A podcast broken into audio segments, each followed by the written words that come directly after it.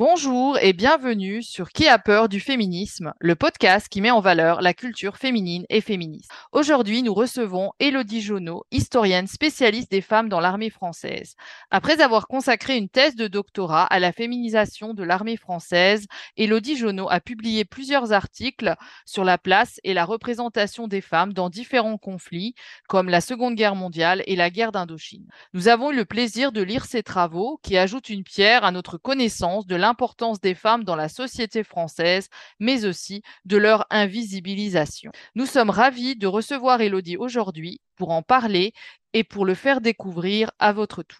Elodie Jonot, bonjour. Bonjour. Alors, on va commencer cette, euh, cette discussion en, en, te présentant. Euh, D'abord, euh, comment t'es venue l'idée de travailler sur la place des femmes dans l'armée?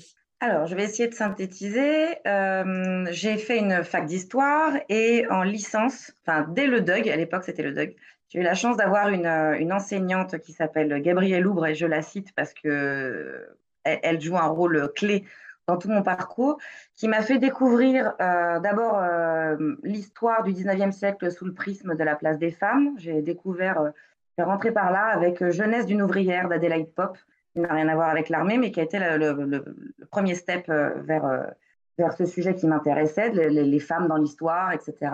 Euh, ensuite, j'ai eu la chance de l'avoir en licence. Et en licence, j'ai travaillé sur les femmes dans la résistance. J'avais fait un exposé, euh, tout ce qui est plus classique, un exercice de licence. Et en licence, j'ai compris que je voulais continuer mon parcours universitaire en histoire. Et donc, j'ai sollicité toujours cette Gabrielle Oubre, maîtresse de, de conférence, pour savoir si elle accepterait de diriger ma maîtrise. Et euh, elle savait que j'étais passionnée par la Seconde Guerre mondiale et je voulais travailler sur les femmes dans un milieu masculin. Elle m'a dit, il va falloir affiner un peu le sujet parce que la Seconde Guerre mondiale, c'est quand même un sujet extrêmement travaillé, y compris sous le prisme de l'histoire des femmes.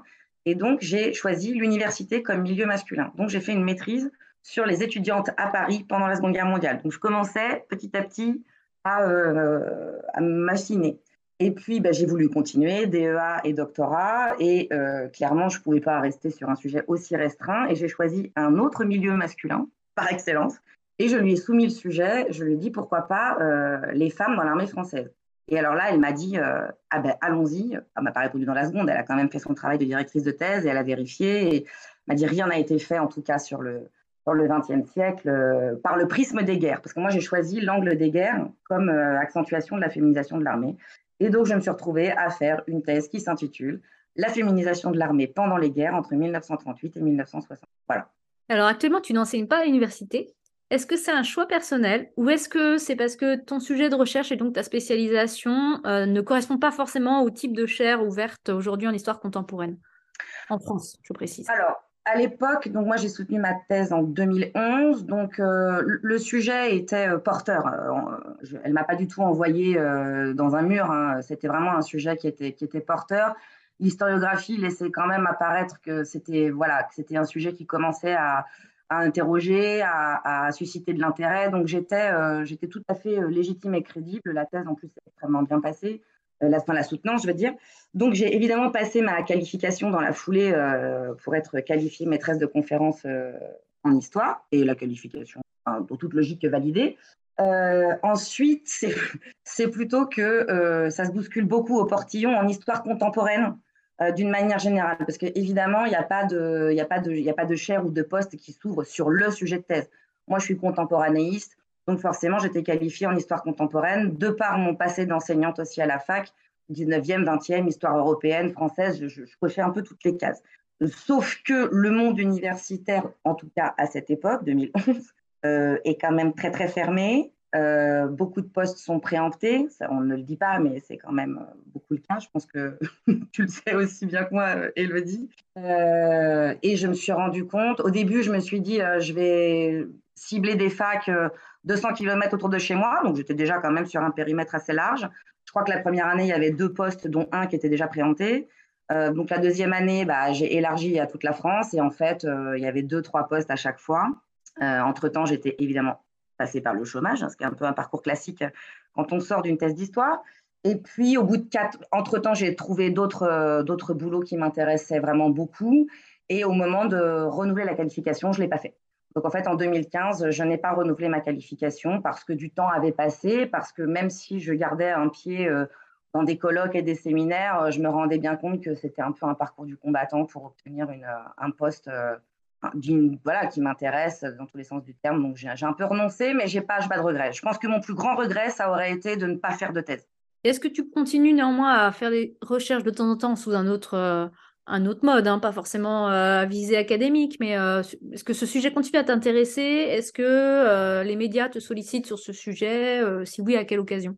Oui, je, je reste hyper intéressée sur ce sujet parce que ça a quand même occupé 7-8 ans de ma vie. Donc, c'est voilà, un morceau de vie. Hein. moi, je compare souvent, alors je n'ai pas eu d'enfant, mais je compare souvent la thèse à une espèce d'accouchement euh, avec une gestation qui dure plusieurs années. Euh, donc oui, c'est évidemment, je reste très intéressée euh, par le sujet, même si je ne fais plus de recherche et qu'aujourd'hui, en toute objectivité, je ne me considère si je suis une experte, mais je me, enfin, il y a plus, récent que moi. Il y a des gens qui ont fait des travaux, des universitaires qui ont fait des travaux sur les femmes dans l'armée en ciblant davantage telle ou telle guerre, qui qui m'ont bien sûr sollicité pour que je les aide et je le fais toujours avec beaucoup de plaisir d'un point de vue euh, médiatique, c'est-à-dire euh, journalistique, euh, je reste assez en veille sur ce, sur ce sujet et d'une manière plus globale sur la place des femmes dans les professions traditionnellement masculines. La féminisation de toutes les professions est un sujet qui m'intéresse beaucoup. et oui, il m'arrive d'être sollicitée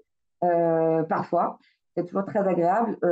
L'année dernière, il y a un petit peu plus d'un an, j'avais été approchée par un, un réalisateur qui faisait un film documentaire sur l'engagement des femmes dans la guerre, enfin, dans l'armée pendant la guerre d'Indochine. Donc, je me suis retrouvée être conseillère historique sur ce documentaire et c'était vraiment euh, un grand plaisir. J'étais ravie de me replonger dedans et non, non, c'était vraiment. Et puis, dans un contexte beaucoup plus lourd avec le début de la guerre en Ukraine, j'ai été subitement, parce que pendant des années, c'est vrai que j'étais pas sollicitée plus que ça, mais j'ai été subitement sursollicité pendant les trois, quatre premières semaines qui ont euh, succédé au début de la guerre en Ukraine par différents médias, euh, aussi bien des journaux comme 20 minutes ou euh, un podcast suisse ou Arte aussi qui m'a qui m'a qui m'a contacté pour une capsule vidéo dans leur collection qui s'appelle Créature, notamment pour évoquer les crimes de guerre, le viol comme arme de guerre, la fragilité des femmes qui bah, sont plus exposées aux dangers que les hommes quand elles fuient massivement euh, une zone de guerre, une zone de conflit, le fait qu'elles soient isolées, seules, et qu'elles deviennent euh, bah, les proies de différents euh, prédateurs sexuels ou de trafic d'êtres humains, etc. Donc oui, j'ai eu une, nouvelle sollicitation assez récemment à cause d'un contexte un peu plus grave et, lourd. Quoi. Alors, nous allons maintenant passer au vif euh, des recherches. Euh, on va commencer avec l'année 1938. Euh, il y a une loi qui est votée. Qu'est-ce qu'elle signifie exactement pour les femmes dans l'armée? Comment c'était avant, notamment pendant la Première Guerre mondiale, par exemple? Et qu'est-ce qui, qu'est-ce qui se passe après cette loi en 1938 alors, donc 1938, euh, le 11 juillet, c'est euh, la loi Joseph-Paul Boncourt euh, qui porte sur l'organisation de la nation en temps de guerre. C'est un projet de loi qui datait de 1927, donc il y a quand même eu 11 ans de pérégrination, de débats et d'échanges sur ce, sur ce projet.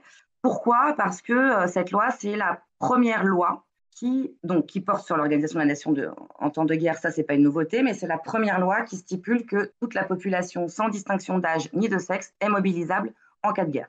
Et c'est cette phrase-là, en fait, qui aura cristallisé les débats pendant, euh, pendant presque 11 ans jusqu'à ce qu'elle soit euh, adoptée, donc le, 11 juillet 38. Avant, la situation des femmes, on ne parle pas vraiment de, femmes dans l'armée, on parle de femmes aux armées. Alors, euh, c'est juste un mot, mais ça fait toute la différence parce que ça englobe toute l'espèce d'écosystème militaire autour des hommes au front et engagés sur des théâtres d'opération. Les femmes ont toujours été présente, gravité autour de, de, cette sphère, euh, plutôt comme vivandière, comme cantinière, euh, évidemment comme euh, prostituée. D'ailleurs, le mot soldate au féminin désignait avant les femmes qui suivaient, qui suivaient les troupes, et c'est une périphrase pour désigner des prostituées.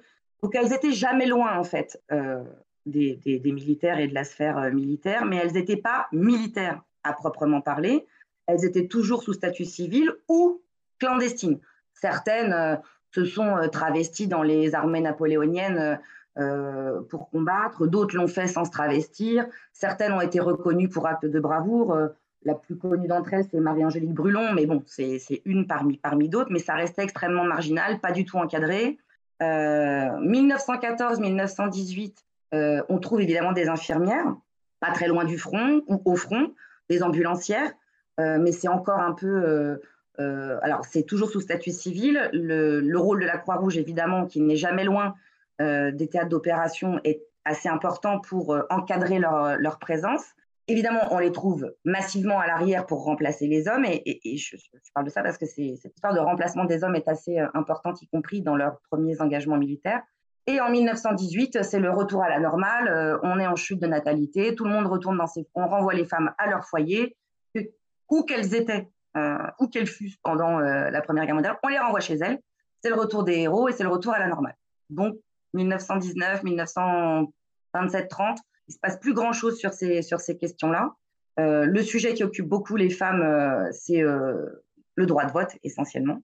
Mais certaines féministes commencent à développer cette idée qui était déjà ancienne, hein, puisque Terwine de Méricourt, à la fin du 18e, je crois, le défendait déjà avoir les mêmes droits que les hommes, c'est aussi avoir les mêmes devoirs.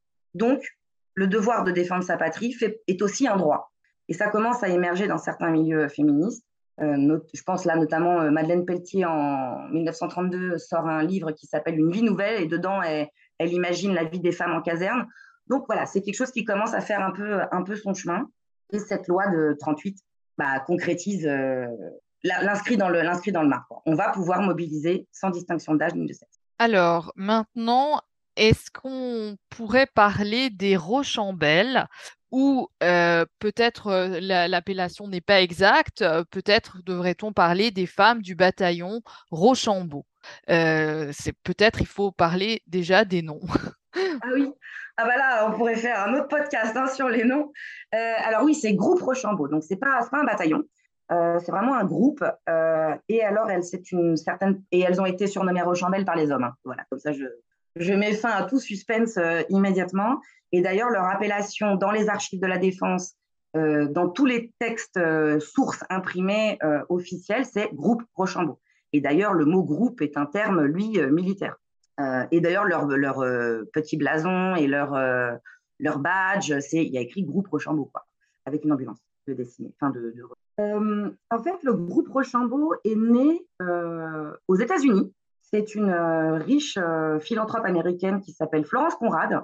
En 1943, la guerre est en train de faire rage en Europe, qui, bon, a beaucoup d'affinités avec la France et qui décide de faire quelque chose, de ne pas rester spectatrice de, cette, de ce conflit. Et elle mobilise autour d'elle une dizaine de femmes francophones et françaises qui sont là-bas parce qu'elles sont là-bas à ce moment-là. Et euh, elle lève des fonds et elle réussit à euh, obtenir une dizaine d'ambulances de marque Dodge, puisqu'on est aux États-Unis. Donc, euh, à l'époque, les, ambulances, c'est qui plus est un peu tout terrain et, et, un peu militaire, ce sont des Dodge. Donc, elle réunit des femmes, des ambulances, et leur ambition, c'est de rejoindre la deuxième division blindée du général Leclerc. Il n'est pas encore maréchal à l'époque.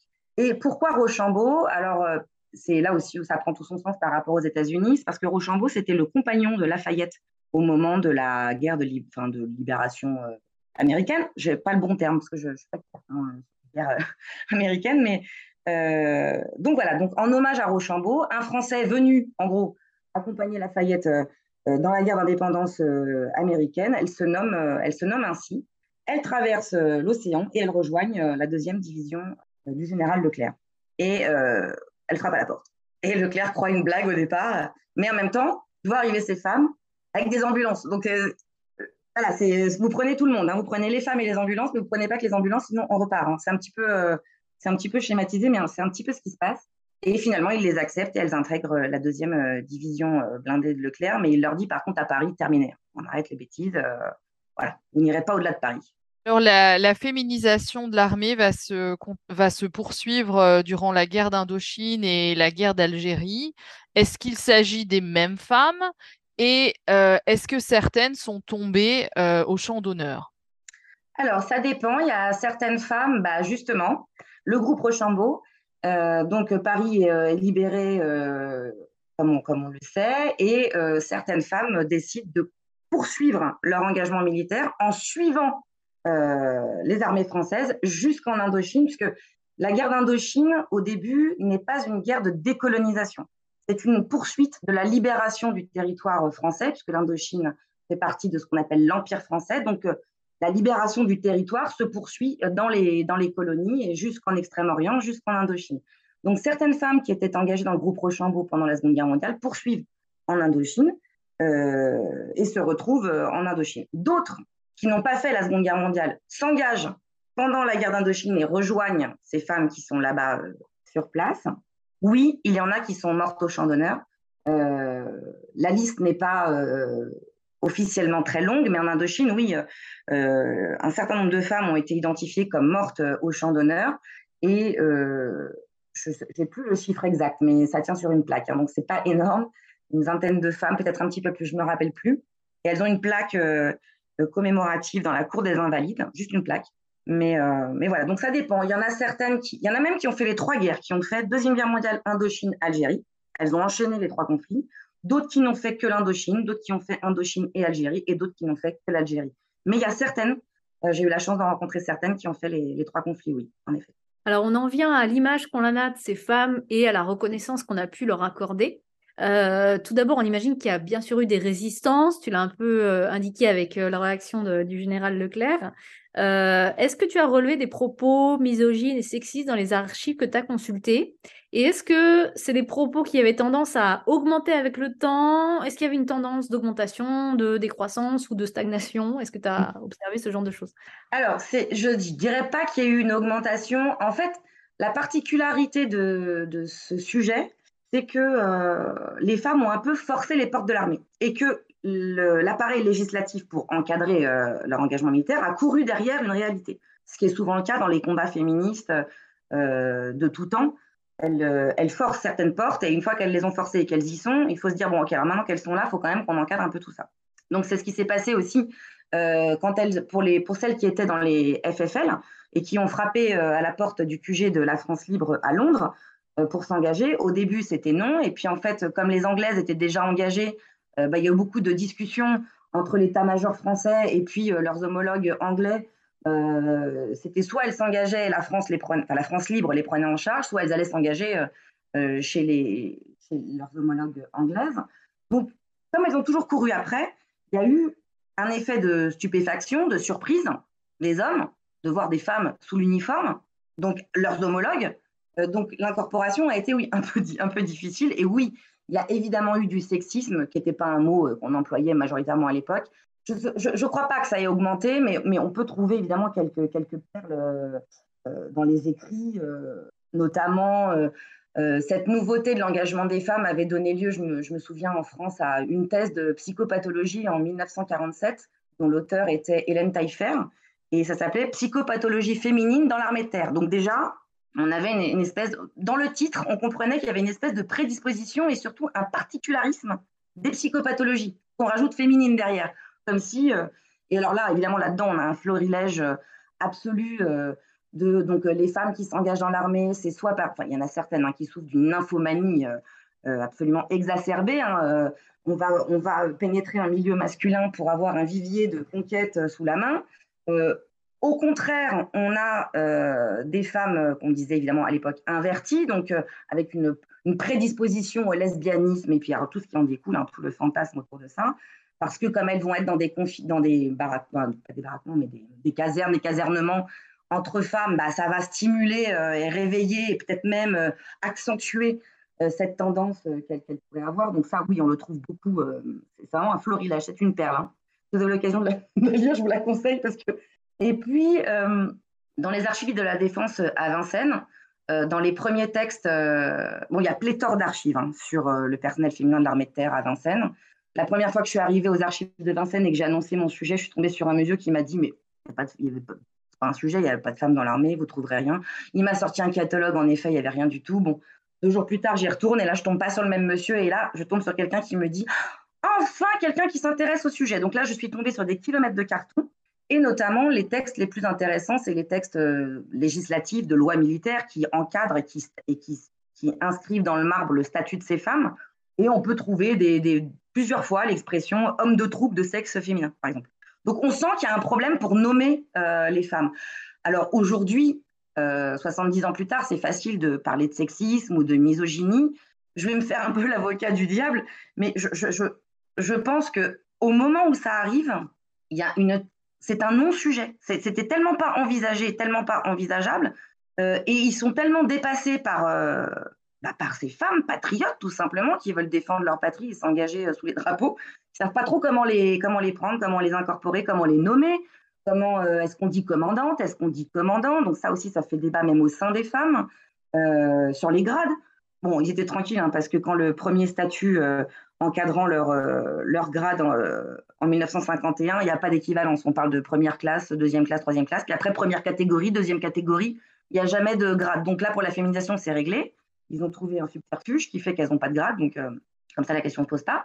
Mais voilà, on sent qu'une femme commandant, enfin, on sent qu'ils sont un peu euh, perdus. Et puis, évidemment, il y a des travaux contemporains de l'époque ou des travaux d'historiens de, plus tard euh, qui euh, critique cet engagement euh, militaire en disant que les femmes ne seront jamais les égales de l'homme, qu'elles feraient, mieux de rester là où elles sont, au mieux à l'arrière, encore mieux au foyer pour assurer le repos du guerrier et la pérennité de la nation en faisant des enfants, que parce que ce sont des femmes et qu'elles donnent la vie, elles ne peuvent pas la retirer, qu'elles feraient mieux de s'occuper de leurs affaires et d'autres, un historien particulièrement, euh, qui considère que tout est parti à volo quand les femmes se sont engagées dans l'armée et que c'est aussi pour ça qu'on est arrivé à la fin de la conscription. Voilà. Donc on trouve des perles quand même. Et alors, tu as indiqué que tu avais euh, été conseillère historique sur un docu. Euh, est-ce que quel est ton avis sur la représentation des femmes dans le cinéma, dans les films de guerre aujourd'hui? Est-ce qu'elles sont toujours cantonnées au même type de rôle, la cantinière, la vivandière et la prostituée et l'épouse à l'arrière ou est-ce qu'on commence à voir émerger d'autres types de représentations? Je pense qu'il y a une émergence d'autres types de représentations. Après, bon, je suis clairement pas spécialiste euh, de la place des femmes dans le cinéma.